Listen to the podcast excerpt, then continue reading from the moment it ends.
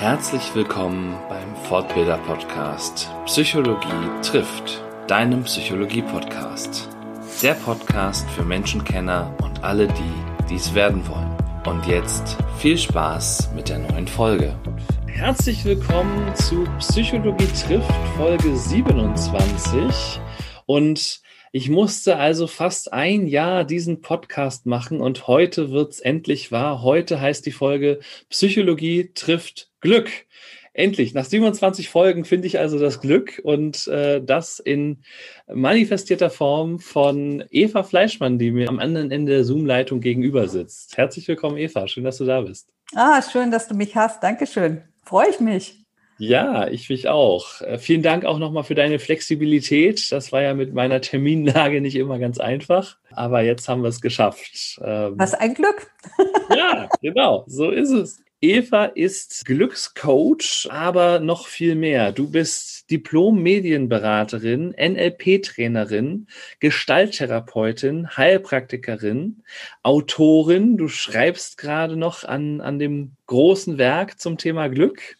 Ja, und ich ähm, habe aber auch schon mit anderen Unternehmerinnen ein Buch veröffentlicht, das heißt aus der Krise. Mhm. Mhm. Genau, das gibt es auch schon. Also deshalb darf man dich, äh, darfst du dich auch schon Autorin schimpfen, auch wenn das Glücksbuch noch nicht ganz fertig ist. Mhm. Ähm, und hast dich auch weitergebildet in verschiedenen Richtungen, provokative Therapie. Daher kennen wir uns. Wir kennen uns über die Peer Group zum provokativen Ansatz hier in Berlin und äh, hast aber auch Fortbildung in systemischer Gruppendynamik, Wingwave Coaching und äh, PEP e gemacht.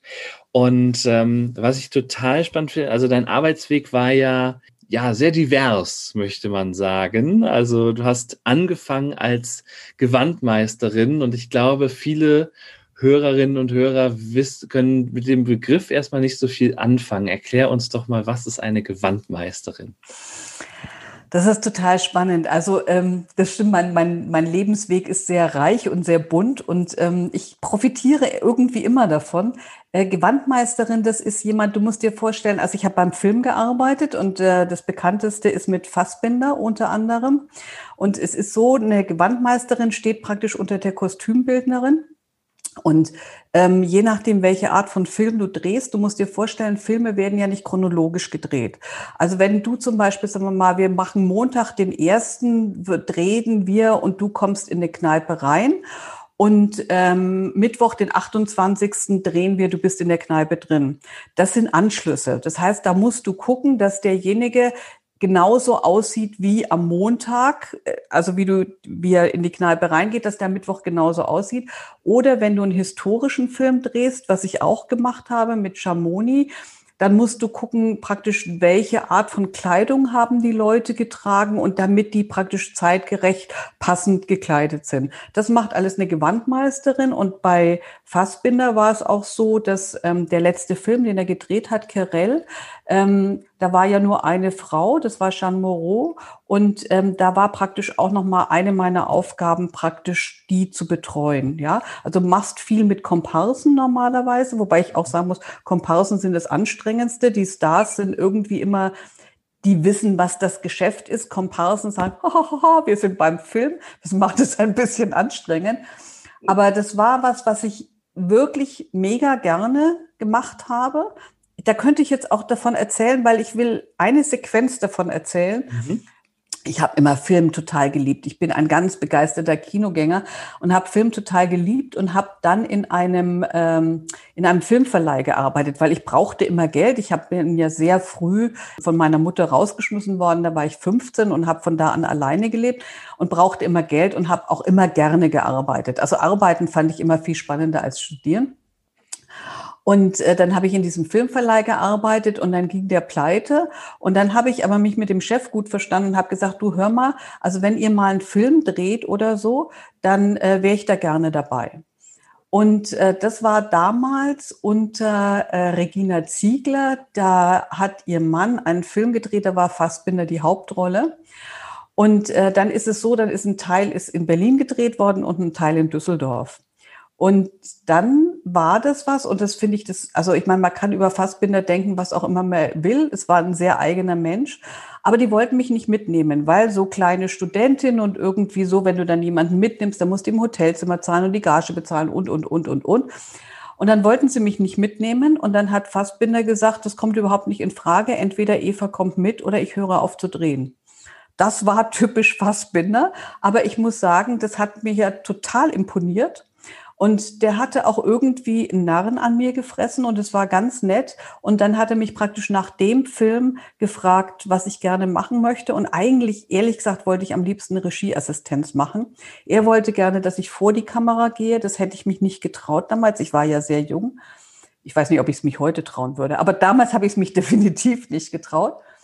Und dann war es so, du merkst, ich könnte erzählen, ich, ich fürchte, ich halte mich ein bisschen zu lange an dem Punkt auf.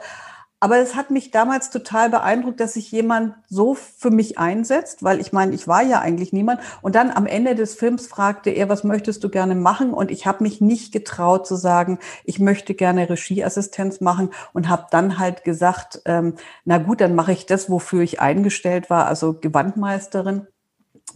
Und ähm, Barbara Baum war damals Kostümbildnerin, die wollte mich nicht haben, aber der hat mich wirklich durchgesetzt, weil was normalerweise ein Gewandmeister ist, ist ein Schneider, damit du auch die ganzen Sachen anpassen kannst. Und Schneiderin war ich ja nur auch nicht. Mhm. Aber das war dann sowas wie, ja, da kam ich durch. Und dann habe ich eine ganze Weile wirklich beim Film gearbeitet mit großer Leidenschaft, so lange, bis ich dann mein Söhnchen gekriegt habe. So, jetzt höre ich aber auf zu erzählen. Alles gut, waren schon super viele äh, Anknüpfungspunkte so dabei, da, wo ich auch nochmal drauf zurückkomme. Du hast noch andere Sachen gemacht. Du warst Technologieberaterin, hast ähm, zu Arbeits- und Gesundheitsschutz beraten, warst Geschäftsführerin, hast im Projektmanagement gearbeitet und bist jetzt als, als Coach tätig. Wie, wie kamst du so zu dieser Coaching-Tätigkeit? Was, was war so da die, hm. der Auslöser? Oder? Also dann fange ich doch an dem Punkt an, wo ich jetzt gerade aufgehört habe zu erzählen. Mhm. Also ich habe mit großer Liebe und Leidenschaft beim Film gearbeitet und habe auch wirklich gutes Geld verdient. Aber der Nachteil ist, gerade wenn du Gewandmeister bist, du bist der Erste am Set und du bist der Letzte am Set. Das heißt, du mhm. hast also locker zwölf bis 14 Stunden Tage. Dann habe ich ähm, mein Söhnchen gekriegt und war damals auch alleinerziehend. Und dann war klar, ich müsste immer jemanden einstellen, der praktisch die ganze Zeit da ist. Und dann habe ich gedacht, nee, das macht keinen Sinn. Und habe dann praktisch angefangen, ähm, wieder zu arbeiten und zu studieren. Und ähm, habe dann meinen Mann kennengelernt. Und da war es so, ich habe, wie gesagt, immer lieber gearbeitet als studiert. Aber dann habe ich gedacht, bevor ich meinem Mann erkläre, warum ich mein Studium nicht abschließe, mache ich es lieber zu Ende und habe dann, ich habe meinen Studienabschluss wirklich meinem Mann zu verdanken und habe dann innerhalb von zwei Semestern gesagt, Augen zu, Ohren zu, einfach durch und habe dann praktisch als ähm, bei der Gewerkschaft angefangen und habe, sag mal, was war genau deine Frage? wie, du, wie, du, wie du, zum, zum Coaching-Business gekommen bist. Ah, wie ich zum also, Coaching gekommen, genau. Und das war diese die Brücke. Vielen Dank. Und dann war es praktisch so, dann habe ich bei der Gewerkschaft angefangen und habe da gearbeitet. Und fand das auch irgendwie super spannend, aber irgendwann hat es mich total genervt, weil ich dachte, warum können wir eigentlich nie über Sachthemen reden? Warum menschelst die ganze Zeit? Und ich habe das Gefühl, wir haben uns so wir haben uns so aufgehalten, anstatt mal Dinge zu klären, dass es irgendwie waren immer irgendwelche Empfindlichkeiten. Und in dem Zusammenhang habe ich dann damals angefangen, NLP zu lernen das war damals so mit der systemisch, systemisch kam ein bisschen später. NLP war damals die Methode, die Berater so gelernt haben. Und ähm, das war was, glaube ich, dann, das, da habe ich dann irgendwie Blut geleckt und habe gedacht, das ist eigentlich mein Thema. Wie tickt der Mensch und wie wie kann man eigentlich auch mal dazukommen, mal ein paar Sachthemen zu klären? Und ähm, wie bringt man jemanden, ich weiß nicht, wenn ich jetzt sage, auf Spur klingt das furchtbar, aber sagen wir mal, wie bringe ich jemanden aus der Verknotung in, wieder in den Fluss? Ja. Mhm. Und äh, ja, und dann hatte ich irgendwie, ja, und so fing es an mit NLP. Und dann kam eins nach dem anderen. Und ich bin, mein Mann wirft mir immer faustische Neigungen vor ich finde ja, Lernen ist was, was glücklich macht, mich zumindest. Mhm. Und ich merke, ich genieße das total, immer wieder drauf zu gucken, immer wieder Neues zu entdecken, immer wieder Altes nochmal zu verfeinern. Ja, und von daher habe ich einfach relativ viel gemacht. Ja, diese NLP-Ausbildung, kam die so dann aus tatsächlich aus diesem Schmerz bei der Gewerkschaft äh, heraus? Also, dass du sagst, so irgendwas stimmt hier nicht, ich muss jetzt mal irgendwas äh, mir angucken, erlernen, ähm, was ich vielleicht nutzen kann, um die hier auf Spur zu bringen? Oder ähm, war das äh, damals reines Interesse, dass du gesagt hast, auch ich gucke mir dieses NLP mal an, was ist denn das eigentlich? Nee, das war aus dem Schmerz heraus. Es hat mich total genervt. Es hat mich total genervt, wie die Sitzungen abliefen. Ähm, also überhaupt so. Ich habe gedacht, das ist nicht. Und dann ist es natürlich, dann ist es ja relativ schnell. Du kannst ja keine Methode lernen, ohne dass es Persönlichkeit selber entwickelt. Mhm. Und dann war es tatsächlich so, dass ich denke, also ich bin wirklich hingegangen, weil ich gedacht habe, ich muss hier irgendwie mal ein bisschen was lernen, um da eine Struktur reinzubringen, um irgendwie selber da durchzukommen, dass ich nicht genervt aus jeder Sitzung rausgehe, wo ich denke, sag mal, wir haben jetzt wir hätten das in fünf Minuten klären können, wenn wir mal miteinander geredet hätten, ohne uns aufzuhalten mit, der zieht die Augenbrauen links hoch, äh, der dreht sich weg, der steht auf, der geht raus. Und ähm, ja, weißt du, und du kämpfst immer für das Gute in der Gewerkschaft und selber Wow, das war auch eine Diskrepanz, ja. Also ich meine, ich bin wirklich vom Herzen her immer noch, wobei ich die Struktur in der Zwischenzeit in Frage stellen würde, ob die noch zeitgemäß ist. Aber von der Grundidee her finde ich, ist Gewerkschaften eine absolut fantastische Idee, wie mhm. sie damals entstanden ist und wofür sie stand. Immer noch steht ein bisschen. Ähm, aber das war eine ziemliche Diskrepanz zwischen was trägst du nach außen und wie lebst du es innen. Und ähm, die Diskrepanz war für mich wirklich der Schmerz, wo ich gesagt habe, da muss ich mal was tun, ja. Und ich meine, ich finde es absolut zynisch, dass du, also wie gesagt, ich war ja damals schon ähm, alleinerziehend und ähm, wenn du dann sagst, du trittst für damals 36 Stunden Woche ein und von dir wird eigentlich verlangt, dass du zehn Stunden arbeitest, oder es ist so eine interne Erwartungshaltung, da dachte ich, da stimmt irgendwas nicht, da muss ich mal anders drauf gucken. Und dann, dann hat's mich gekriegt, dann hat's mich wirklich gekriegt. Und ähm, ich habe das ganz lange gemacht. Also ich bin überhaupt nicht schnell da durchgegangen, sondern ich habe das, glaube ich, bestimmt fünf, sechs, sieben Jahre ganz groß gemacht und habe dann einen Kongress organisiert, weil bei den ganzen NLP-Größen war es dann auch tatsächlich so, genau wie in der Gewerkschaft, das, was du nach außen vertreten hast, war super. Aber die interne Kommunikation, und das ist ja oft so mit Verbänden, die ist immer so was wie, oh, das muss man aushalten. Und ähm, dann war das wirklich so, dass ich dachte, die haben auch kein Geld eingenommen mit, der, mit, mit, mit ihren Kongressen. Und dann habe ich gedacht, das kann ich. Ich kann gut organisieren, ich kann gut mit Finanzen. Ich zeige Ihnen mal, wie das geht. Und das war mein Dankeschön und mein Raus aus dem NLP. Dieser Kongress war dann quasi auch so der, der Schlusspunkt dann, oder? Ja, also weil ich habe das wirklich viele, viele Jahre gemacht und habe dann gedacht, dann ging es eigentlich weiter, dass ich gedacht habe, jetzt habe ich so viel gelernt an Methoden und an Verfahren und an Denkweisen, aber wo ist eigentlich mein Grundgerüst? Also wo ist das, wo mhm. ist das theoretische Gerüst, in das ich das alles reinpacken kann? Und dann bin ich rumgereist und habe geguckt, wen, also wen ähm, ja, wen gibt's eigentlich noch so und mit welcher Methode? Und habe dann meinen damaligen, der ist jetzt leider gerade verstorben, aber habe damals äh, Roger Tranker Dalton kennengelernt. Und ich weiß noch genau, das war so, ich habe mir vorher ein paar andere Leute angeguckt und da dachte ich, nee, Leute, also ähm, das, äh, ja, ihr könnt mir da nicht viel beibringen. Und der saß mir gegenüber und ich weiß bis heute noch, dass er so eine Haltung hatte, Mädelchen, du kannst hier veranstalten, was auch immer du willst, ich sehe dich. Und das hat mhm. mir total imponiert.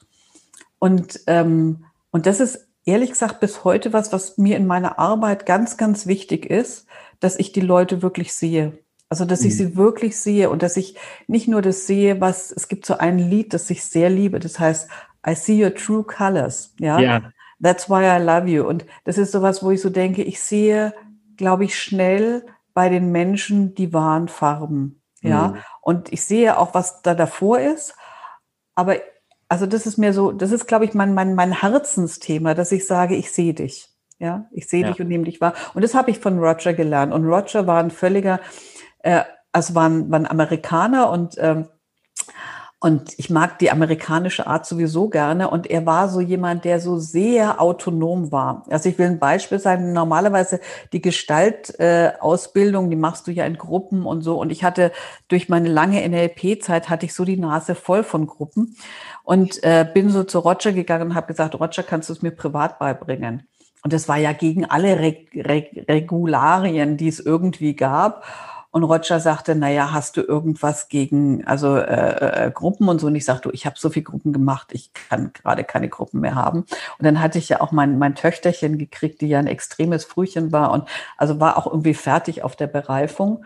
Mhm. Okay, also er war, der Roger war ein Freigeist und ähm, hat so äh, auch gegen Konventionen quasi auch mal verstoßen und war dann bereit, dir die Gestalttherapie alleine beizubringen. Ja, wobei ich finde gar nicht, dass er gegen Konventionen verstoßen hat, okay. sondern er hat sie nur einfach auf sehr eigene Art und Weise ausgelegt. Okay. Und ähm, ich meine, ich musste natürlich alles, was dann dazugehört, um so einen Abschluss zu machen, das musste ich alles machen. Also ich musste mhm. dann auch in Gruppen teilweise reingehen und habe das dann auch zum Schluss sehr gerne gemacht.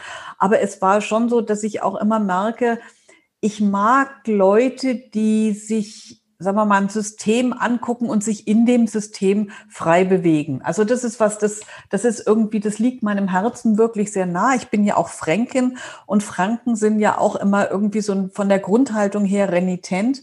Und ähm, also irgendwie so, da, da haben, sagen wir mal, der Amerikaner und die Fränkin haben sich da gut getroffen und ich bin Roger sehr dankbar, weil es war einfach ein einziger Genuss, ähm, von ihm Gestalt lernen zu können. Und er war auch so ein Urgestein und, ähm, und es hat damals so wirklich für mich den Rahmen gemacht durch die ganzen, über die ganzen Methoden, die ich gelernt hatte, dass ich dann so ein, ein Bild gekriegt habe, wie gucke ich auf die Welt, wie gucke ich auf die Klienten, was sind so, was ist, wenn jemand dich antickert mit, mit deinen Themen und so, wie gehst du damit um? Also ich bin da sehr dankbar für und würde da nicht eine Stunde missen wollen. Ja, verstehe. Da bin ich natürlich äh, ne, als, als angepasster Hamburger vollkommen raus, der erstmal reserviert ist und, und guckt, was geht hier, was geht hier nicht und sich dann so einfügt in das System. Wobei äh, Hamburg ja auch immer sehr stolz darauf war, eine freie und Hansestadt Hamburg zu sein. Also äh, dann auch hier und da mal ihr eigenes Ding machen zu können und sich zum Beispiel nicht äh, den Preußen unterworfen hat. genau. Ja, und weißt du, ich finde, es hat ja beides seine Vorteile. Also am schönsten finde ich, ist es ja, wenn man sagen kann, was ist der Vorteil von dem einen und was ist der Vorteil von dem anderen. Und dann ist es wie bei jeder Eigenschaft, also wo ich so denke, und jeder hat so einen Ausschlag in seine Richtung. Und mein Ausschlag in die Richtung ist, glaube ich, auch, ich kann schon angepasst aber nicht besonders lange. nee, nicht besonders lange. irgendwann, irgendwann will die Fränkin raus. Die ja, irgendwann Fränkin. will sie ihren Platz haben. Das stimmt, ja. genau. Du hast so gesagt, dein, dein Thema, so dieses Ich sehe dich, dass das, das so dein Hauptthema ist. Und das habe ich auch schon gesehen. Ich habe mir in Vorbereitung auf heute deine Homepages äh, angeguckt und habe auf beiden Seiten ein, eine kleine Geschichte gefunden, ähm, die ich total toll fand und wo es auch eben darum ging, dass du gesehen worden bist und zwar von deinem Schuldirektor, als du deine Brieftasche verloren hattest. Ja. Das, Soll ich die erzählen? Wenn du magst, wäre das total toll. Gerne. Ja, ja. Das war, also ich habe ja erzählt, dass ich von meiner Mutter, ich habe ja hab eine sehr, sehr schwierige Kindheit gehabt. Und also schwierig, das heißt einfach sehr gewalttätig und also mit viel Verachtung und äh, irgendwie, also es war nicht schön. Meine Mutter war geschieden, das war zu der Zeit damals auch wirklich noch ein gesellschaftlicher, äh, ein gesellschaftliches Manko. Hm. Oder hat sie zumindest so empfunden. Und äh, sie hat, glaube ich, ziemlich drunter gelitten, dass sie zwei Kinder hatte. Also ich habe einen älteren Bruder und mich und das war irgendwie, es war einfach nicht schön. Und ähm, bevor meine Mutter mich rausgeschmissen hat, war ich schon, sagen wir mal, ich glaube, ich war ein sehr wildes Kind und ähm, ich war ein sehr freiheitsliebendes Kind und ähm, ich war viel nicht zu Hause. Aber ich glaube, die Geschichte ist sogar dabei, hatte sie mich schon rausgeschmissen und wie gesagt, ich war sehr jung und hatte ganz wenig Geld. Und hatte auch wirklich Hunger. Und ähm, es war so, dass mein Vater, der in einer anderen Stadt wohnte, der hat gesagt, okay, er unterschreibt die Mietverträge, damit ich irgendwo wohnen kann. Aber wie gesagt, ich habe eben sehr wenig Geld gehabt. Und dann die Wohnung, die ich hatte, das war so ein Einzimmerloch, kann man wirklich sagen. Mhm. Aber die war über eine Pizzeria. Und irgendwann hatte ich mal erzählt, dass ich über eine Pizzeria hm, bin und ähm, und, und, und da, und dass es so, so gut riecht. Und ich hatte wirklich zu der Zeit ähm, ich hatte Hunger. Also weil ich hatte einfach ganz wenig Geld und war eben sehr jung. Also ich konnte auch noch nicht so arbeiten gehen und so. Und ähm, und dann hatte ich meine Brieftasche verloren. Und dann gab es so, und man muss auch sagen, ich war keine besonders gute Schülerin. Also ich bin wirklich mhm. zweimal durchgefallen und so. Ja, und auf jeden Fall kam irgendwie ein, ein, ein Spruch durch den Lautsprecher in der Schule, Eva Fleischmann ins Sekretariat. Und wenn du keine gute Schülerin bist und wenn du irgendwie, hm, das war schwierig. Und ich dachte, ach, um Gottes Willen, um Gottes Willen. Meinen die jetzt wirklich mich? Oh nein, was habe ich wieder angestellt? So nach ja, Motto? ja, und äh, kriege ich jetzt einen Verweis oder was, was ist jetzt eigentlich los? Also das war irgendwie so und war, es war, mm, mm, mm. Und ich hatte echt Angst und ging dann ins Sekretariat und dann sagte die Sekretärin, sagte, äh, gehen Sie bitte zum Direktor. Und das war irgendwie, dachte ich auch noch, weißt du, also ich meine, Verweis kriegst du ja schon im, im Zweifel im Sekretariat, aber zum Direktor, das war irgendwie, das war wirklich der Horror. Höchststrafe drohte sich an, sozusagen. Ja, und ich dachte, vielleicht schmeißt du mich jetzt von der Schule. Und ich meine, ich bin ja in Bayern zur Schule gegangen. Ja, die sind schon irgendwie, sind schon ordentlich streng. Ja. Und äh, dann hätte ich überhaupt nicht gewusst, was ich machen sollte. Also wenn ich jetzt von der Schule geschmissen worden wäre, also das war schon, Schule war ja auch nicht, dass, wenn ich nicht besonders oft da war, aber es war schon was, was, was so ein bisschen einfach auch Struktur in mein Leben gegeben hat. Auf jeden Fall. Hätte ich so nicht beschrieben damals, aber kann ich heute sagen. Naja, und dann sitze ich, also äh, sagt der Direktor, nehmen Sie bitte Platz. Und ich, mir war wirklich, ich hatte das Herz in der Hose. Und ähm, und dann lag da meine Brieftasche und dann sagte, sie haben ihre Brieftasche verloren dann äh, war ich so erstmal, äh, fiel mir natürlich ein Fels vom Herzen, weil ich dachte, oh Gott, gut, ich habe jetzt meine Brieftasche wieder, die ich hatte gar nicht bemerkt, dass ich die verloren habe. Und dann guckte er mich an und sagte, ähm, ich weiß, du hast irgendwie mal erzählt, du wohnst äh, über einer Pizzeria und ich weiß, du hast manchmal Hunger. Und ähm, ich habe dir 20 D-Mark waren es damals. Ich habe dir 20 äh, Mark reingelegt und ähm, ich möchte, dass du nach Hause gehst und dir eine Pizza kaufst. Und ich möchte das Geld nicht wieder haben. Aber wenn du irgendwann in deinem Leben jemanden triffst, der Geld braucht oder der irgendeine Hilfe braucht, dann bitte gib das weiter. Oh, wenn ich das erzähle, kriege ich eine Gänsehaut, merke mhm. ich. Und ähm, das war was, das hat mich damals sehr berührt, weil ich, das war so jemand, der mir so ganz anders begegnet ist und der mich auch wirklich gesehen hat. Und das war, ja, es ist bis heute noch eine Geschichte, die ich sehr sehr einzigartig finde, weil das war wirklich jemand, der, der hingeguckt hat und ähm, der einfach das gemacht hat, was für ihn wären 20, werden 20 Mark nicht so wahnsinnig viel gewesen sein. Aber für mich war es damals wirklich was mit, ja, hm. das, ja, also das war die beste Pizza meines Lebens. Ja, das, das glaube ich sofort. Und also einmal auch durch dieses Gesehenwerden an sich, ne, und dann ja auch einfach jemand, also dafür dann keine direkte Gegenleistung zu verlangen. Ne? Sonst sind wir Menschen ja eigentlich immer eher so, ne, wie du mir, so ich dir, ne? und dann tust du mir mal einen Gefallen oder so. Er hätte ja auch pädagogisch wertvoll aus Schulsicht sagen können, so, aber dafür für die 20 Euro, äh, für die 20 Mark strengst du dich jetzt aber mal in der Schule an, ne? Ja. Ähm, das, also ich, ich glaube, das gäbe einige Lehrer, ohne der, dem Berufsstand zu nahe treten zu wollen, aber die dann äh, so versucht hätten, irgendwie da, da was zu reißen. Ne? Aber das hat er eben nicht gemacht. Nee, nee. Das war wirklich, das war eine große Geste. Und äh, wie gesagt, sie hat mich ja mein Leben lang geprägt. Also es ist wirklich ja. auch so, dass ich so merke, hm, das ist wirklich eine meiner Maximen. Also ich, ich bin nicht ganz 100 Prozent, das muss ich auch sagen. Aber ich versuche schon, wenn ich hingucke und sehe, ich kann was machen, dann mache ich das auch. Also ich bin nicht immer ganz sauber damit, ähm, weil manchmal ist es mir auch wirklich anstrengend. Aber ich will in dem Zusammenhang eine Geschichte erzählen, weil da dachte ich auch, das ist so irre. Aber also ich, ich bin zum Beispiel, ich, ich habe ja zwei Hunde. Mhm. Und dann war es so, ich weiß nicht, ich glaube, es ist zwei oder drei Jahre her vor Weihnachten. Und dann gehe ich so mit meinen Hunden vor Weihnachten irgendwie spazieren. Und dann gibt es so eine Hütte und da sind Obdachlose. Und es war mir zu anstrengend. Ich dachte auch, nee, ich will jetzt nicht. Ich will jetzt auch nicht hingucken und nicht irgendwie so. Und dann bin ich irgendwie außen rumgelaufen und habe ich gedacht, komm Eva, das kannst du nicht machen. Also du weißt, das sind obdachlos, es ist demnächst Weihnachten, jetzt kommt, drück dich nicht nur, weil es wieder unangenehm ist oder so, geh da hin. Und dann bin ich hingegangen und habe die Obdachlosen gefragt und habe gesagt, sagen Sie mal, was kann ich Ihnen denn Gutes tun? Gibt es irgendwas, was Sie brauchen? Und ich muss dir sagen, die Antwort hat mich umgehauen. Weißt du, was sie gesagt haben? Ich habe jetzt gedacht, die sagen, bringen Sie mir einen Kaffee oder bringen Sie mir Alkohol oder geben Sie mir Geld oder irgendwie sowas. Weißt du, was sie gesagt haben? Nee. Sie haben gesagt, ob Sie eine Kehrschaufel haben können. Und da dachte ich auch, das hat mich wirklich umgehauen. Und dann bin ich irgendwie, und dann habe ich also zu Hause, ich habe dann natürlich alles gemacht. Ich habe dann irgendwie gepackt, was ich an Lebensmitteln hatte und an, an Kaffee und so.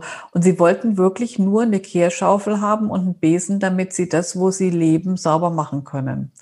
Und dann hinterher dachte ich auch, weißt du, es war doch gut, irgendwie nochmal hingegangen zu sein und gefragt zu haben. Und ich habe auch mal, es gibt ein, ein, ein wahnsinniges Buch von einem, ich glaube, Dominik, ich weiß gar nicht, wie er mit Nachnamen heißt. Ähm, das heißt ähm, unter Palmen, Stahl unter Palmen oder so irgendwie. Mhm. Und es ist ein junger Mann, der obdachlos war und der auch sagte, das Schlimmste ist eigentlich, dass die Leute so tun, als sehen sie dich nicht ja. und dass sie keine, keine Chance haben, sich zu waschen. Ja. Und dass sie sagen, es ist so peinlich, dass du dann irgendwie anfängst zu riechen und es ist ganz unangenehm. Und ähm, ja, also ich, ich denke, es ist, also ich glaube, hinzugucken und zu sehen, das ist ein Mensch und der lebt unter Umständen, die wirklich schwierig sind. Das fällt mir auch nicht immer leicht, aber ich finde es wichtig. Ja. Weil sind wir irgendwie weg vom Glück und hin zu den, zu den wirklich auch manchen schweren Lebensthemen. Mhm. Ja, wobei, also ich, ich finde gar nicht, dass wir so weit weg sind, weil ne, auch dieses, dieses Helfen oder äh, ne, so diese kleinen Akte der, der Nettigkeit, sage ich mal, fördern ja auch so das allgemeine Glück oder auch das eigene Glück. Also ähm, es gibt in, in der Psychologie die Theorie, dass man manchmal auch hilft, um sich selber besser zu fühlen. Also dass es eigentlich so ein bisschen egoistisch manchmal auch ist, ne? so nach dem Motto, ah, mir geht's gerade schlecht, aber wenn ich jetzt jemandem helfe, dann fühle ich mich besser. Ähm, das kann ich 100 Prozent unterschreiben, ja. weil ich merke, wenn ich manchmal Klienten habe, die denken, sie haben überhaupt nichts zu geben. Ja. ja. Und sie sind selber, sagen wir mal, am Ende der Nahrungskette und wir überlegen gemeinsam, was sie eigentlich jemand anders geben können, dann merke ich, wie die aufblühen, weil sie merken, doch, ich habe was zu geben. Und wenn es nur ist, den nächsten, den ich treffe, anzulächeln. Oder ich muss so an eine Frau denken, wo, wo ich gesagt habe, na, Sie mögen Tiere. Ich weiß, Sie können jetzt selber keins halten, aber gehen Sie doch ins Tierheim und kümmern sich um Tiere. Und dann strahlte die und lachte und war so fröhlich, weil du gemerkt hast, sie hatte das Gefühl, sie kann wieder was geben. Und das macht tatsächlich glücklich. Also das kann ich, das ist auch eines eines meiner meiner Buchkapitel, dass ich sage, Freundlichkeit äh, und, und geben, geben, schenken, teilen ist was, was definitiv glücklich macht. Ja, dazu passt auch, ähm, es gibt so ein kleines äh, Video von, von der Vera Birkenbiel auf YouTube, die ja leider schon verstorben ist vor neun Jahren, ähm, aber wo, wo sie äh, Random Acts of Kindness äh, beschreibt. Ähm, und äh, sagt dir das was? Mhm. Mhm. Genau, also ne, da, da geht es ja grundsätzlich darum, einfach, also so ähnlich wie es dein Schulleiter eigentlich gemacht hat damals, ähm, eine Kette draus zu machen. Ne? Also ähm, wo eben einer sagt, okay, ähm, ich schmeiß einfach ein paar Pennies irgendwie über die Schulter, so, weil jemand, der die findet, freut sich irgendwie den ganzen Tag und ist im, An im Anschluss hilfsbereiter, weil wenn er die findet, ist er so positiv geladen und will auch was Positives tun. Und das geht dann so weit, dass irgendwie die Firma von, von diesem Menschen, also der, der diese Grundidee hatte, von diesen Random Acts of Kindness, die äh, Maut bezahlt für, für die Firmenwagen und die Maut für das Auto hinter ihnen. Mhm. Und äh, dann, dann fahren die so zu einer Mautstelle und äh, bezahlen sowohl für sich als auch für das Auto dahinter. Und dann kommt das Auto dahinter dran und sie kriegen dann die Information, ja, hier ist schon bezahlt worden. Wie ist schon bezahlt worden? Ja, das Auto vorhin. So, aha, so. Und nur, die sind dann ja auch, also der Theorie nach positiv geladen und äh, die Wahrscheinlichkeit erhöht sich dann, dass die eben auch was Positives tun. Also insofern führt das dann ja zu, zu Glück in der gesamten Gesellschaft oder zumindest zu mehr Glück. Ne? Also das ist, gibt ja auch diesen Spruch, äh, Glück wird mehr, wenn man es teilt. Ne? Ja, und Glück ist ansteckend. Absolut, ja. absolut. Also und wenn du dann auch so merkst, also zum Beispiel auch das, ich kenne das mit dem mit dem Kaffee, zahlen Sie doch den Kaffee für den nächsten, der kommt mhm. oder so. Oder es gibt ja auch, was ich ganz tolle Initiativen finde, ist, dass das auch manche Läden gibt, die sagen, du kannst praktisch ein bestimmtes Essen oder ein bestimmtes Getränk bezahlen und jeder, der es braucht, kann dann einfach reingehen und kann sich's holen.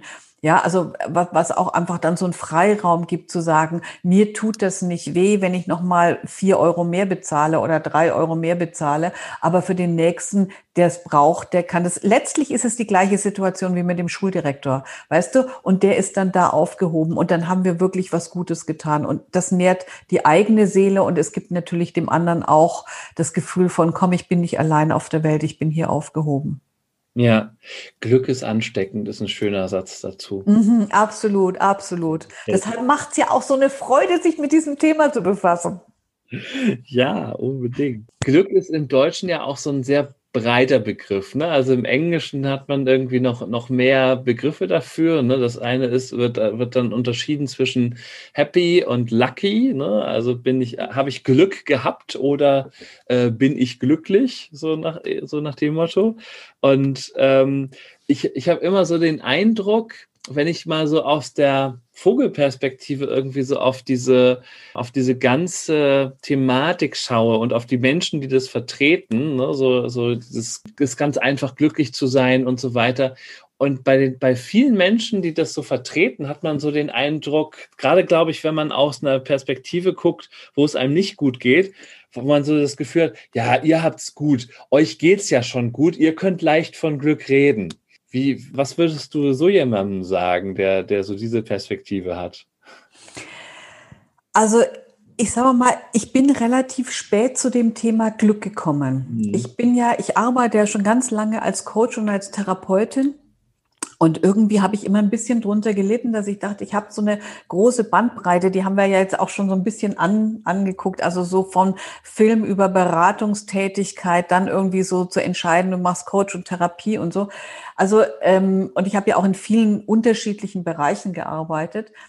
Und ähm, habe immer so gedacht, na ja, ich habe eigentlich gar nicht so was, so einen roten Faden oder so und habe zwar eine wahnsinnige Bandbreite, aber Mensch, was ist denn eigentlich so das genannte Alleinstellungsmerkmal? Mhm. Und irgendwann saß ich einem jungen, also wenn ich sage junges Mädchen, dann ist es in meinem, in meinem Alter, ist es so jemand um die 30, saß ich gegenüber, die ich kennengelernt hatte und die sagte, darf ich zu dir kommen? Und ich sage, ja klar. Und dann fragte ich sie relativ schnell, was möchtest du denn?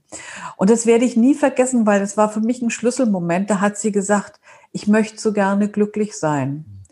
Und dann ist es mir wie so Schuppen von den Augen gefallen und ich habe gedacht, hinter all den Themen, über die ich mit den Leuten immer rede, steht doch letztlich, sie wollen glücklich sein. Und es ist egal, ob das ein Konflikt mit dem Chef ist oder ein Kommunikationsproblem mit dem Partner oder eine insgesamte Lebenssituation. Es steht immer dahinter, dass die Menschen glücklich sein wollen. Und dann habe ich mir das so angeguckt und ähm, habe gedacht, das finde ich jetzt erstmal spannend, weil Glück ist so ein bisschen so ein Thema, da hast du in Deutschland das Gefühl, du bist wie so ein Drogendealer. Also das ist sowas wie, ja, so das ist irgendwie, wenn du, wenn du doch ein anständiger Coach und Therapeut bist, come on, ehrlich über Glück, ja. ja. Und dann habe ich so gedacht, ähm, mir war das selber auch erstmal gar nicht so klar und dann habe ich gedacht, ich habe aber gemerkt, ich wurde immer glücklicher, je, je, mehr ich mich mit dem Thema beschäftigt habe. Und es war so spannend, weil ich gemerkt habe, allein den Fokus aufs Glück zu legen und zu gucken, was kann ich eigentlich persönlich dafür tun, dass ich glücklich bin, das hat mich, ich, weiß, ich freue mich gerade so. Also es hat mich total glücklich gemacht und ich habe gemerkt, dass ich sage mal so, wenn ich die drei großen Begriffe nennen könnte, wo ich so sage, was sind so Hauptfaktoren? Mhm. Und dann würde ich sagen, zum Beispiel dankbar zu sein. Also wirklich den Fokus darauf zu richten, was habe ich denn alles, ja? Und dafür wirklich Dankbarkeit zu üben. Ich sage ein Beispiel. Mir ist vor zwei Monaten ist mein Herzenshund in den Garten gegangen mhm. und gestorben. Mhm. Und also wer mich kennt, weiß, Hunde sind für mich wirklich wichtig und das war ein ganz besonderer Hund. Und er ging in den Garten, schrie und dann konnte ich noch die letzten Minuten dabei sein, aber dann starb er ganz schnell. Und, und dann dachte ich, und ich war so wahnsinnig traurig und dann dachte ich, was habe ich denn jetzt gelernt übers Glück? Und dann war irgendwie so relativ schnell der Gedanke da, wie dankbar ich bin, dass ich diese Zeit mit ihm hatte. Mhm. Und das hätte ich vorher nicht nicht denken können, wenn ich mich nicht intensiv damit befasst hätte. Oder ich mache ja auch Coaching in Bewegung, das heißt, ich arbeite ja praktisch nie im Raum, sondern ich bin immer mit den Menschen draußen ich kam irgendwie drauf, weil ich gedacht habe, die Leute sitzen den ganzen Tag, ich sitze den ganzen Tag, um Gottes Willen. Das ist doch, es ist doch viel besser, sich zu bewegen und jetzt nicht den einen Raum gegen den anderen Raum zu tauschen, sondern zu sagen, komm, lass uns, und ich laufe mit den Menschen ganz viel um den See rum oder durch den Wald, lass uns doch das nehmen. Es macht auch tatsächlich wissenschaftlich viel Sinn, das zu machen. Ähm, aber wo ich so gemerkt habe, zum Beispiel zu sagen, viele Probleme, die du im Raum als Problem wahrnimmst, lösen sich in dem Moment, wo du einen anderen Blick auf die Welt hast, wo du wieder verbunden bist mit der Natur, wo du wieder einen Weitblick hast und sagst, ist das jetzt wirklich so ein Problem? Lassen Sie uns mal ein paar zehn Meter weiterlaufen oder so. Und dann gucken wir uns das nochmal aus einer anderen Perspektive an. Also diese Arbeit draußen ist sowas, wo ich so sagen würde, das wäre immer mein erster Tipp zu sagen, wenn du wirklich ein Problem hast, geh erst mal raus. Spür wieder, dass der Wind auf deiner Haut ist. Gucke, ob es regnet, ob die Sonne scheint. Merk wieder, dass du auf dem Boden stehst und geh auf so eine Art von Erdung zurück und verbinde dich wieder mit den Dingen, die wirklich wichtig sind. Und das ist ja zum Beispiel auch in Corona-Zeiten. Also wir haben ja. ja jetzt auch ganz spezielle Zeiten, wo ich so denke, klar haben wir jetzt erstmal eine Einschränkung. Aber ganz ehrlich, wir leben in einer in einer Gesellschaft, wo Wasser aus dem Hahn kommt, wo Strom aus der Steckdose kommt, wo wir genügend zu essen haben, wo wir ein Gesundheitssystem haben. Wir haben so viele Gründe, dankbar zu sein. Und wir können auch immer rausgehen. Also jetzt nicht in Gruppen, aber wir können raus in die Natur gehen, wo ich so denke, das macht es sehr viel einfacher und dann bist du schon wieder nah am Glück. Und wenn du dann noch, ich mache, ich höre gleich auf zu reden, aber der dritte Punkt, wenn du dann noch freundlich bist und es fängt bei dir selber an, also dir selber gegenüber freundlich bist und dir selber gegenüber aufmerksam bist, dann kannst du auch freundlich zu anderen sein und dann bist du schon ganz, ganz mittendrin im Glück. Mhm. Also das heißt einerseits die, die Dankbarkeit und das hängt auch ganz stark mit der Perspektive zusammen, habe ich jetzt so rausgenommen. Ne? Also ich kann mich ja, ich, ich kann mich ja immer aufregen und es geht immer noch besser. Ne? Mhm. Nur könnte man jetzt auch sagen, ja, hier kommt Wasser aus dem Hahn und ja, hier kommt Strom aus der Steckdose, aber das ist doch wohl selbstverständlich. Aber was hier nicht alles schief läuft in diesem Land, ne? Und dann erstens, zweitens, drittens und so weiter und der Lockdown und so weiter. Ne? Also da, das heißt, ne, auch mal die, die Perspektive wechseln, wie, wie du es ja auch anhand deines Hundes beschrieben hast und eben diese, dieses Thema freundlich sein, auch zu sich selber, das finde ich auch total wichtig. Und da muss ich auch sagen, das gelingt mir in letzter Zeit besser, wenn auch nach wie vor nicht immer, aber ähm, doch, äh, doch zunehmend besser, glaube ich. Ähm, man hat sich in 34 Jahren doch an sich langsam gewöhnt, irgendwie scheinbar. Trotzdem denke ich mir so, ne, gerade jetzt auch die, die Geschichte mit deinem Hund ist ja auch eine, wo man ja trotzdem mal traurig sein will und darf, oder? Ja, unbedingt. Also ich meine, ich finde auch, das ist ja auch eine Würdigung der Qualität, die er in mein Leben gebracht hat. Natürlich, nur, also ich denke auch ganz oft, wenn ich im Wald bin, dann denke ich so, ach, weißt du noch, wie wir, wie wir so zusammen da und da hingegangen sind oder, oder das mhm. und das gemacht haben.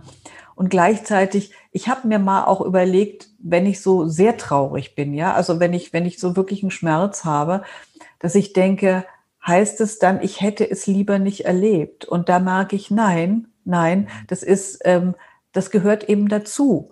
Ja, also das ist so auch, um, um wirklich glücklich sein zu können, ist es, glaube ich, auch ganz wichtig zu wissen, wie es ist, wenn man es nicht ist. Ja? ja, auch um Unterschied zu haben. Und ähm, das war, das war das war wirklich, wirklich, wirklich ein großartiger Hund und mein Herzenshund. Und ja, und das gehört eben dazu. Und das Leben ist endlich. Und natürlich war es schlimm, weil ich so überrascht worden bin, weil er ja gar nicht so alt war und weil ich überhaupt nicht damit gerechnet hatte, dass dieser Hund stirbt.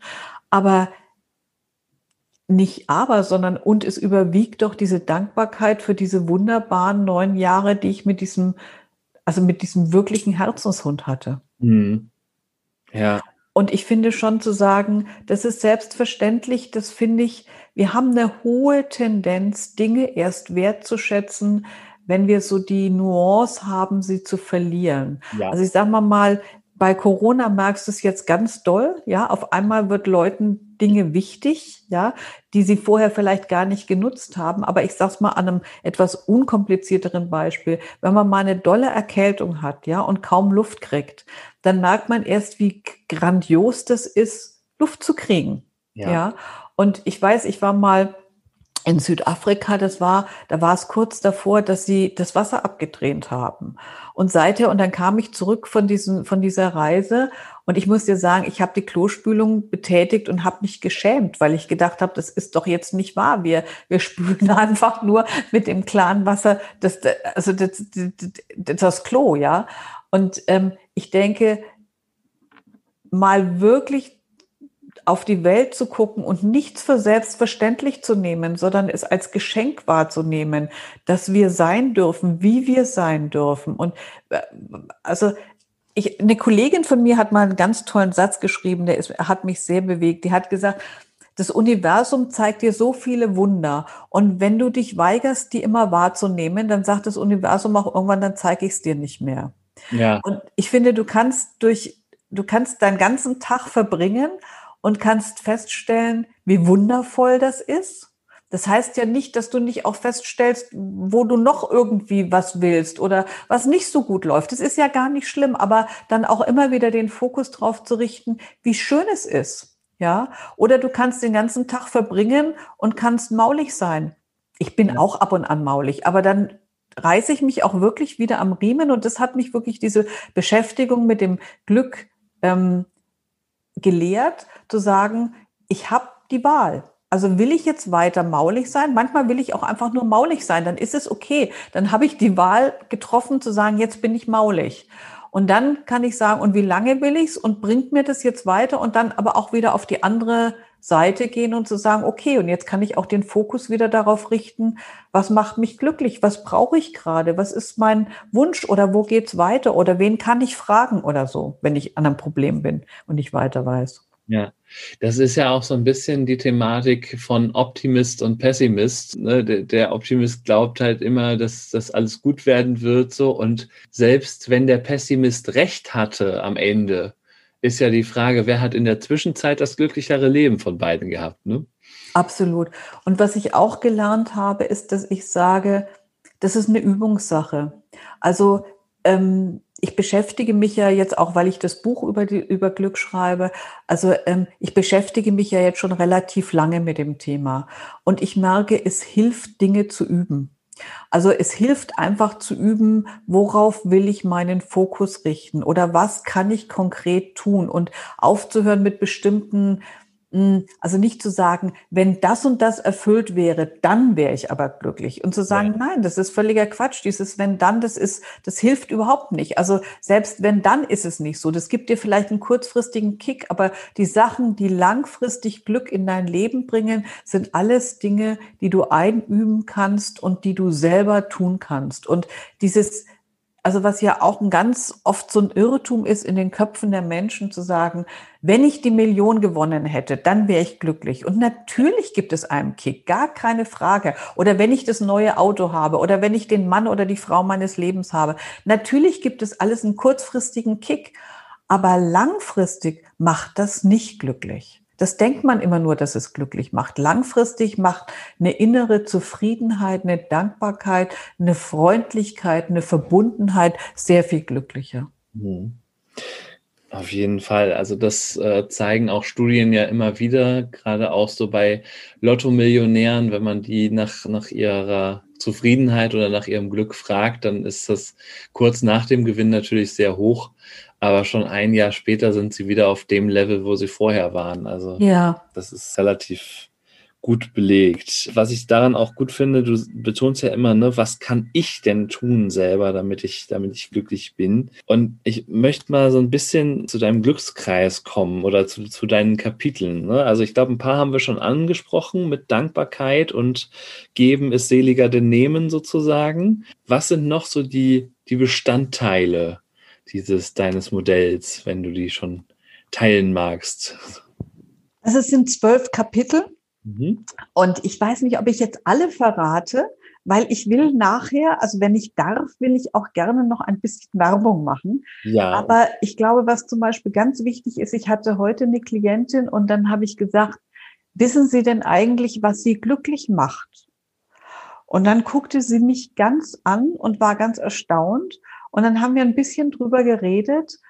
Und am Ende wusste sie so ein paar Sachen, die sie glücklich gemacht haben. Und ich glaube, das ist sowas, wo ich sagen würde, Träume, Wünsche. Das mhm. ist was ganz Wichtiges. Also auch mitzukriegen, was ist eigentlich, was mag ich wirklich gerne? Was, ja, was, was freut mich? Dann sowas wie, Inspiration oder Kreativität. Also so wie, was tue ich eigentlich dafür, um mich selber wieder aufzutauchen, also aufzutanken? Natur hatten wir schon gesagt, ich finde Ernährung ist nicht unwichtig und zwar auch im Sinne von, ich will jetzt überhaupt kein Ernährungskonzept vertreten, das wäre weit weg davon, aber auch im Sinne von Freundlichkeit. Weiß ich eigentlich, was mir gut tut? Ja, ich habe zum Beispiel mal eine ganze Weile auch gedacht, ich esse einfach mal schweigend, um wirklich wahrzunehmen, was ich eigentlich esse. Und ich denke, wie sehr liebe ich mich eigentlich, wenn ich irgendwie vorm Fernseher oder so nebenbei Dinge in mich reinschiebe. Also wie sehr würdige ich auch mich mit meinem Körper, mit dem, es gibt ja diesen Einspruch, wo es heißt, also Leute geben ganz viel Geld dafür aus, wie viel Öl sie in ihr Auto kippen, aber gucken überhaupt nicht, was sie so in sich selber reintun. Also ja, was sie selber aufnehmen, wie ja. nähern sie sich, also auch mit einer Achtsamkeit. Das, denke ich, ist zum Beispiel ein wichtiger Punkt. Bewegung ist definitiv ein wichtiger Punkt. Soziale Kontakte und dann vielleicht noch mal was womit man erstmal gar nicht rechnet. Ich glaube, es ist ganz wichtig, Pausen zu machen. Mhm. Ich denke ganz oft, wenn ich mit Menschen arbeite, dass ich nicht gut für die Wirtschaft bin, weil ich oft sage, Leute, das ist völlig außer der Balance gekommen. Das sind Pensen, die könnt ihr gar nicht. Also nicht machen, dass das Leben ausbalanciert ist. Wir brauchen viel mehr Bewusstsein von, wann nehmen wir Energie auf und wann geben wir Energie ab. Also Pausen ist was ganz Wichtiges und das ist auch was, das habe ich relativ spät gelernt, Stille. Ja. Also Stille, um wirklich mal, das denkt man nicht, wenn ich die ganze Zeit hier rede. Naja, dann sind die anderen still, ne? Und als Coach möchtest du ja andere glücklich machen, also sorgst du dafür, dass die still sind. Nein, aber ich merke, das gehört wirklich so bei mir ganz in den Tag wirklich rein, dass ich immer Momente habe. Ich liebe es zum Beispiel ganz früh aufzustehen und mit meinen Hunden in den Wald zu gehen und einfach still zu sein und, und wirklich so zu mir zu kommen. Und ich merke, wenn der Tag schon so gerannt anfängt, ja, also wenn ich, wenn ich schon so nach der Marke in der letzten Minute aufstehe und eigentlich nur durchrenne, dann verpasse ich so ein bisschen, was wirklich wichtig ist. Und ich glaube, das sind Sachen, das sind, ich äh, sage ja, ich habe hab ja nichts Neues erfunden. Ich glaube, das sind Sachen, alte Weisheiten, die wieder gelehrt werden müssen und die wieder gelebt werden müssen. Mhm. Ja, und also die man halt auch so schnell vergisst, ne, so in der Hetze des Alltags. Und ähm, also es steckt für mich auch immer, also hast das Wort ja auch schon in den Mund genommen, ne, Achtsamkeit. Und das ist einfach, glaube ich, immer wieder was, wo, worauf man sich immer mal wieder besinnen muss. Ne? Also äh, im Impro-Theater sagen wir ja auch immer, sei im Moment. Und äh, das ist im oder das fällt, glaube ich, den meisten Menschen im Alltag zunehmend schwer, wirklich mal im Moment zu sein und nicht schon an den nächsten Schritt, an das nächste Meeting, an die nächste Videokonferenz zu denken. Und äh, das ist, das ist, glaube ich, tatsächlich ähm, ja eine, eine Kernkompetenz, die man, wie du ja auch sagst, ne, man kann diese Dinge üben. Ähm, aber ich glaube, dass, also ähm, diese Übung erfordert dann auch äh, Muße und Geduld mit sich selber. Ne? Da ist man wieder bei, sei nett zu dir selber. Ne? Ja, und ich, ich dachte gerade beim Impro und welche Freude, wenn man in dem Moment ist. Also welche, ich merke, ich habe ja mit 60 mir einen großen Traum erfüllt und habe gelernt, also und, und, und lerne seither Klavier. Und mhm. ich merke, ich habe eine ganz zauberhafte Lehrerin und wir sind manchmal nur bei zwei Takten. Und ich finde, du kannst in zwei Takten oder in einem Takt, Takt kannst du die Welt entdecken. Und ja. so ist es auch so mit dem Moment. Du kannst in einem Moment die ganze Welt entdecken und du kannst die ganze Welt verpassen, wenn du nur durchrennst. Und das ist wirklich was, wo ich so denke, da steckt in so wenig, kann so viel drin sein und das zu entdecken und das zu üben, da braucht es eine gute Begleitung und ein immer wieder erinnern und es macht total Sinn, es zu tun. Mhm. Das glaube ich. Ne, und man kann es ja wirklich im Alltag üben. Also ich habe gerade so gedacht, wie du erzählt hast, ähm, ne, dieses, man kann so viel verpassen. Ähm, das reicht ja schon, wenn man in, in der Bahn sitzt, mal nicht sein Smartphone rauszuholen, wo man denkt, man würde die Welt dann da drin haben, sondern einfach mal den Blick hoch und, und mal die anderen Leute beobachten, die in der Bahn sitzen, was da passiert. Ja. Ja, auch schon manchmal unglaublich witzig sein, was da für kleine Geschichten äh, entstehen können. Oder vielleicht, ja gut, lächelt jemand zurück, das kann man heutzutage nicht sehen durch die Maske, aber man sieht es zumindest an den Augen irgendwie und vielleicht gibt es ja mal einen Blickkontakt oder ähnliches, ne, den man sonst verpasst hätte. Also ich finde, man sieht es lächeln. Man sieht es wirklich ja. an den Augen. Man sieht es an den Augen. Und ähm, ich habe gerade heute im Radio gehört, das fand ich total interessant, dass die Depression bei Jugendlichen total zunimmt und dass es daher kommt, dass du praktisch rausgehst aus den tatsächlichen Kontakten rein in die virtuellen Kontakte. Mhm. Und ähm, ich habe das auch gemerkt, es hatte, also diese ganzen sozialen Medien sind ja einerseits eine wahnsinnige Chance und auf der anderen Seite haben wir so wenig gelernt, bewusst damit umzugehen. Also die sind ja so alle so programmiert und so gebaut, dass wir möglichst viel Zeit auf dem Handy oder in den sozialen Medien verbringen und da auch bewusst zu sagen, wie viel will ich denn? ja, und nicht so, das ist ja auch so wie eine Droge fast, ja, und nicht immer automatisch zu gucken. Du kannst ja dein Leben verpassen, wenn du nur in den sozialen Medien bist. Und das tut ja nicht gut. Ja. ja, also einmal, dass man äh, viel Reales verpasst und eben nur noch auf das Virtuelle schaut.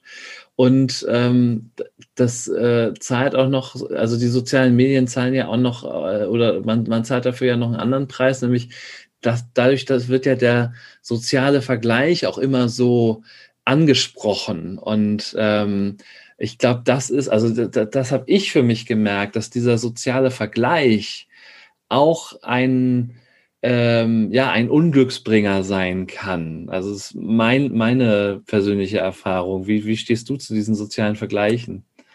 Ja, ich glaube, dass das ganz schwer ist, sich davon frei zu machen. Mhm. Also ähm, das, das finde ich ganz schwierig. Und ich habe gemerkt, mir hat es noch nie gut getan, weil ja. das ist so ein bisschen wie, dann sieht es immer aus, als ob irgend, also ich finde, die sozialen Medien haben so beides. Das eine ist, dass ich denke, ich habe total tolle Leute darüber kennengelernt, die ich irgendwie nie kennengelernt hätte, wenn es diese sozialen Medien nicht gäbe oder auch die Möglichkeit, äh, an, an Sachen teilzunehmen, ähm, die, ich, die ich sonst gar nicht, wo ich gar keine Chance hätte. Ja, und jetzt auch, sagen wir mal, in Corona-Zeiten, wo ich denke, du kriegst ganz spannende Angebote, aber wenn es dazu führt, dass ich denke, jeder ist schöner, schlanker, größer, erfolgreicher, bla bla bla, dann ist es Gift. Dann ist es einfach Gift. Und ich guck dann schon und dann muss ich auch mich immer wieder ein bisschen zurückerziehen und sagen, Eva, es ist jeder, wie er ist und jeder ist für sich eine eigene Qualität und Vergleich tut nicht gut. Und es ist schwer, es, äh, das aus dem Kopf rauszulassen, weil ja, wir bewerten ja schon, ja, und, und ordnen uns irgendwie ein. Aber das finde ich auch nochmal einen wichtigen äh, äh, Punkt äh, zu sagen, naja, auch dieses dieses Kontakt halten oder auch neue Kontakte machen, was, äh, was dadurch natürlich einfacher möglich ist und dann auch eine Verbundenheit herzustellen zu, zu Menschen, das ist natürlich ein Riesenvorteil. Ähm, gleich, aber du hast das angesprochen, ähm, sich von diesen sozialen Vergleichen frei zu machen. Ich habe ähm, dazu für mich selber eine Methode entwickelt, ähm, womit ich das ganz gut geschafft habe, würde ich behaupten. Also nicht komplett frei davon, aber wenn ich merke, dass ich mich wieder vergleiche, dann stelle ich mir eine Frage. Und diese Frage lautet, will ich wirklich zu 100 Prozent mit dieser Person das Leben tauschen? Mhm. Und wenn man sich die ehrlich beantwortet, und genug über die Person weiß, das, das ist auch so ein bisschen die Voraussetzung, dann stellt man meistens fest, so, dass da irgendwo Punkte sind, die einem auch nicht gefallen würden. Wo, wo mir das so sehr klar geworden ist, ist es ist bei einem guten Freund von mir. Also, also früher waren wir die erstbesten Freunde, äh, so in der Grundschule und Schu Schulzeit. Jetzt haben wir uns so ein bisschen ja, nicht auseinandergelebt, aber sagen wir mal so, wir haben neue beste Freunde, aber wir sind nach wie vor noch sehr gut befreundet, ähm, sehen uns noch nicht mehr so häufig.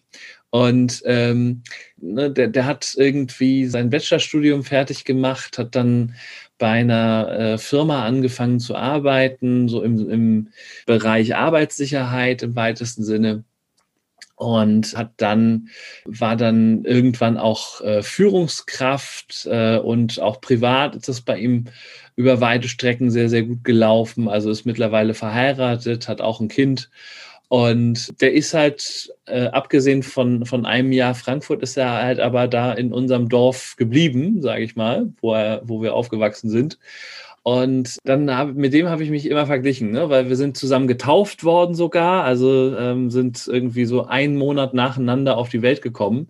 Also Startvoraussetzungen waren ähnlich, daran kann es nicht gelegen haben, so gefühlt. Ne? Und dann habe ich immer gesagt, so Mensch, und der ist so erfolgreich und ne, der hat alles, was er braucht und ne, vier Führungspositionen und hast du nicht gesehen.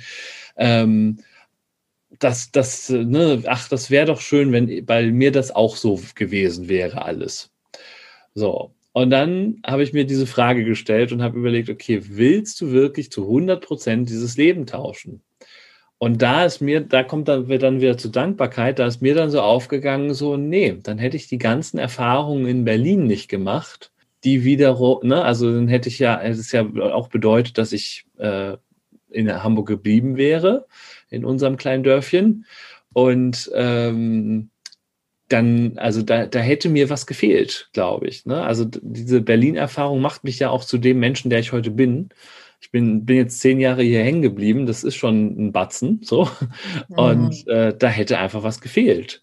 Und, äh, ne, und, und ich kenne ihn natürlich auch gut genug, dass ich eben auch so bestimmte Schatten äh, von ihm kenne. Also Schatten in, in dem Sinne, nicht der hat einen Schatten, sondern äh, Schatten in dem Sinne, dass ich auch Phasen von ihm kenne, wo Dinge nicht so gut gelaufen sind oder nicht so, wie er sich das vorgestellt hat.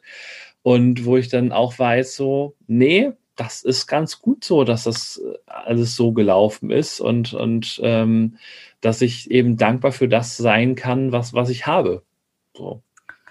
Und damit hast du jetzt ein schönes Beispiel auch nochmal dafür gebracht, so zu sehen, wie kann man von etwas, was, was ein ins Vergleichen bringt oder so, den Fokus drauf legen mit, bin ich glücklich mit meinem Leben und dann wirklich einfach ja auch nochmal die Perspektive verschoben und hast gesagt, klar habe ich einen anderen Weg gegangen, das hatte den und den und den Vorteil. Weißt du? Und ich mhm. finde, du kannst dir immer beides angucken. Du kannst dir immer, also alles, was wir tun, hat ja irgendwie immer einen, eine helle Seite und eine dunkle Seite. Alles, was ich tue oder nicht tue oder so, hat ja immer zwei Seiten. Und ich denke, es ist immer hilfreich zu gucken, was ist denn auch die gute Seite da dran? Und ich denke, es macht einen Unterschied, ob ich sage, ich verbringe mein Leben in einem Ort oder ob ich sage, ich gucke mir die Welt an.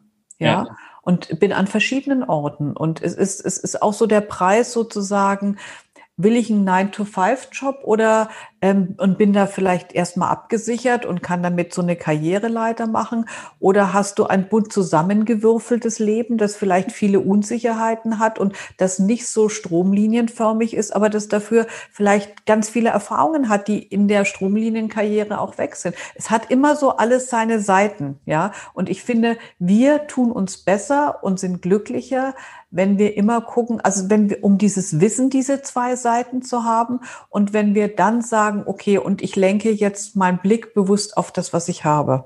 Ja, ja, und auch so dieses, ne, da sind wir auch wieder bei diesem Bewertungsthema, ne? Nicht, eigentlich ist kein, kein Entwurf, keiner der beiden Entwürfe ist irgendwie besser oder schlechter, ne? sondern nur für ein, wenn überhaupt für einen selber in der Bewertung besser oder schlechter. Ähm, und, und jeder muss halt so mit den Konsequenzen seiner Entscheidungen äh, leben und, und das Beste daraus machen. So, ne? ähm, weil wir so langsam auch, äh, ich, ich will noch zu, zu einer wichtigen Frage irgendwie auch kommen, ähm, oder zumindest einer, also ein paar Fragen habe ich noch, weil ähm, wir wollen ja auch noch auf dein Programm eingehen. Äh, ja, bitte bist, unbedingt. Das soll nicht hinten runterfallen, keine Sorge. Aber äh, jetzt gerade, wir sind ja, wir nehmen ja heute, heute ist Donnerstag, wo wir aufnehmen. Ähm, also am äh, morgigen Freitag kommt es hier ja raus. Und äh, heute ist der Tag nach der Lockdown-Entscheidung der Bundesregierung. Wir haben es ja schon vorhin ein bisschen angesprochen.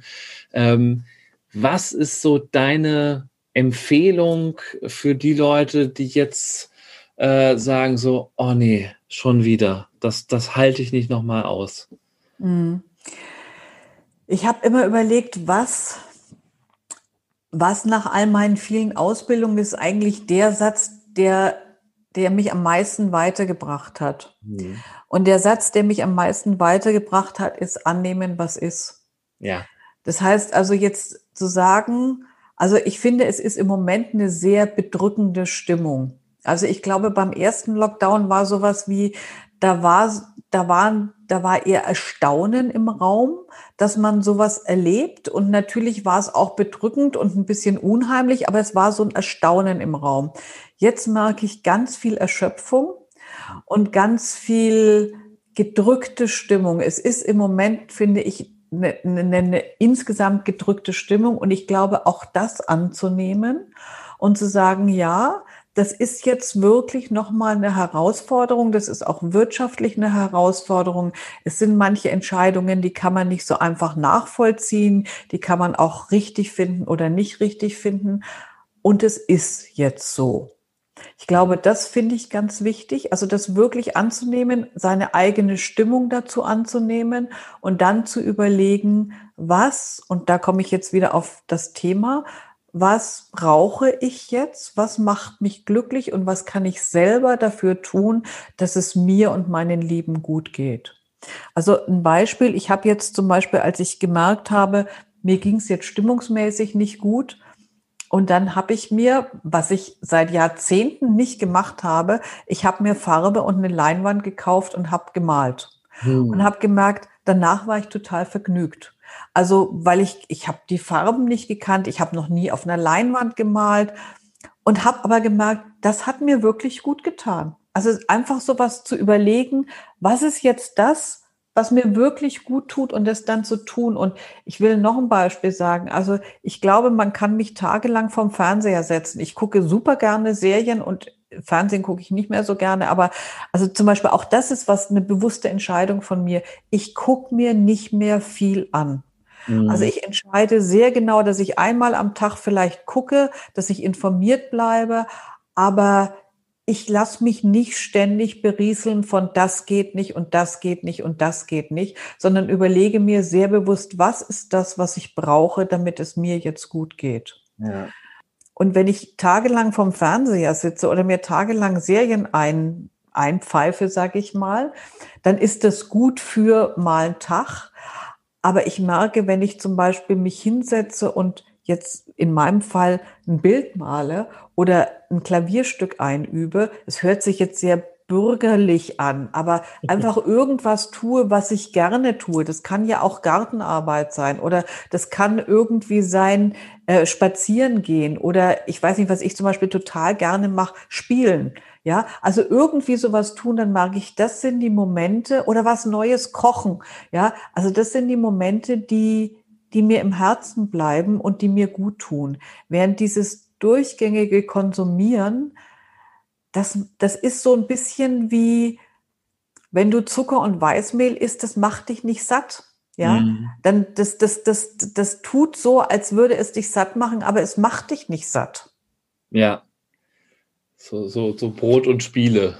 Ja, ja, also wirklich so zu gucken, was, was kann ich selber tun und dann sowas ganz Blödes. Also der blöd ist es überhaupt nicht, sondern dreh doch mal die Musik auf und tanze wild durch dein Zimmer. Ja. Das ist doch einfach, weißt du, das, das kostet ja nichts. Also das ist, das ist ganz einfach und es ist nach, nach fünf Minuten geht's dir anders. Ja? ja. Und ich denke, dass wir tun so viele Dinge. Ich, ich sag mal, die, die Leute oder die, die Menschen, von denen man am meisten über Glück lernen kann, das sind kleine Kinder und Tiere. Also das, das merke ich immer wieder. Mein Hund, der mich jeden Morgen mit einer großen Freude, ich habe in der Zwischenzeit einen neuen Hund, ja, aber der mich jeden Morgen mit einer großen Freude, also begrüßt, ja. Oder mein Enkelchen, wo ich so denke, der ist grundlos glücklich. Also da muss was sein, damit der nicht glücklich ist. Der hat so eine, und der hat so, oder ich war im Urlaub und dann waren so Kinder und die haben so, die haben mit dem Löffel den Sand ins Wasser gekippt eine halbe Stunde lang und haben sich gefreut. Und ich denke so, weißt du, die haben noch so einen Zugang zu glücklich sein. Ja. Und das finde ich, davon kann man so viel lernen. Es, kann, es, es sieht dann so einfach aus plötzlich, ne? Es ist letztlich einfach. Es, ja. Wir haben es ein Stück weit verlernt. Also ich weiß nicht, ab wann wir aufgehört haben, also dieses zu sagen, vielleicht haben wir uns irgendwann mal in ein System reinbegeben, das sagt, es langt doch jetzt so oder ist schon genug. Und ich denke, nein, wann haben wir aufgehört zu tanzen? Wann haben wir aufgehört zu singen? Also, oder, ja, oder, also so, wann haben wir eigentlich aufgehört, uns wichtig zu nehmen und zu sagen, ich will, ich will das Beste, das Beste und das Beste ist irgendwie freundlich zu sich zu sein. Ja, ja, und, und gleichzeitig ne, gibt es ja auch diese These, und ich, ich glaube, da ist auch viel dran, dass ähm, ne, wo es die Hochs gibt, die, nach denen wir ja immer streben, die wir uns erhoffen, da, da gibt es dann natürlich auch die Tiefschläge, über die wir ja auch schon gesprochen haben. Ne? Aber das ist, glaube ich, der, der Preis, den man auch so ein bisschen zahlen muss, anstatt so ein, so ein ewiges Leben auf der Nulllinie zu führen, oder? Ja, unbedingt. Und ich meine, das, das hatten wir ja vorhin auch schon im Gespräch. Ich meine, das eine gibt es nicht ohne das andere. Und das Leben präsentiert dir schon die Themen. Das ist, dafür sind wir hier, um zu lernen. Und wie heißt es? Always the same shit, but on a higher level, ja? Also ich meine, du wirst ja sowieso immer konfrontiert mit deinen Themen. Das macht ja gar nichts. Die Frage ist doch nur, wie lange verbleibe ich da drinnen? Und wann sage ich auch wieder, und jetzt gucke ich, dass es mir wieder gut geht. Ja, super, super, super. Ähm, viele, viele schöne Dinge dabei, viele Dinge wieder gelernt und mitgenommen. Also ich äh, werfe noch mal so ein paar Schlagworte rein: Dankbarkeit, Freundlichkeit zu sich selber, Achtsamkeit, Kontakt, Verbundenheit, ähm, Akzeptanz vor allen Dingen, ne? was, was ist, das ist, der alte Satz der Stoiker, ne? also so, so, die, so als, als kleine Zusammenfassung mal. Jetzt hast du gesagt, Glück kann man lernen und dazu hast du ein wunderbares Angebot. Äh, ja, ja, jetzt darf ich es erzählen. Wunderbar, da freue ich mich jetzt. Genau, ja. du platzt schon äh, davon also raus. Ja, ja, ja. Na, ich freue mich, weil, also ehrlich gesagt, es ist ja für mich auch ein kleiner, ein, nein, ein kleiner großer Schritt, aber es ist sowas, ich hatte schon mal einen Beta-Kurs gemacht. Also, und der Beta-Kurs mhm. kam zustande, weil ich gedacht habe, ich sitze hier an meinem Buch und habe gar keine Lust, alleine irgendwie an meinem Buch zu sitzen. Ich will irgendwie das, was, was ich mir denke, will ich in den Austausch springen.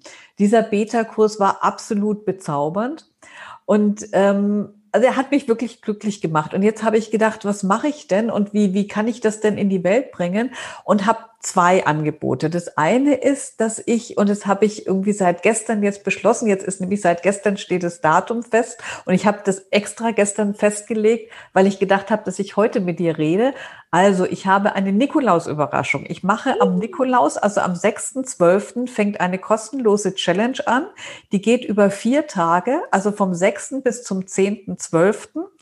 Und äh, da kann man sich dann bei mir anmelden. Ich bin noch ein bisschen an den technischen Sachen zu basteln.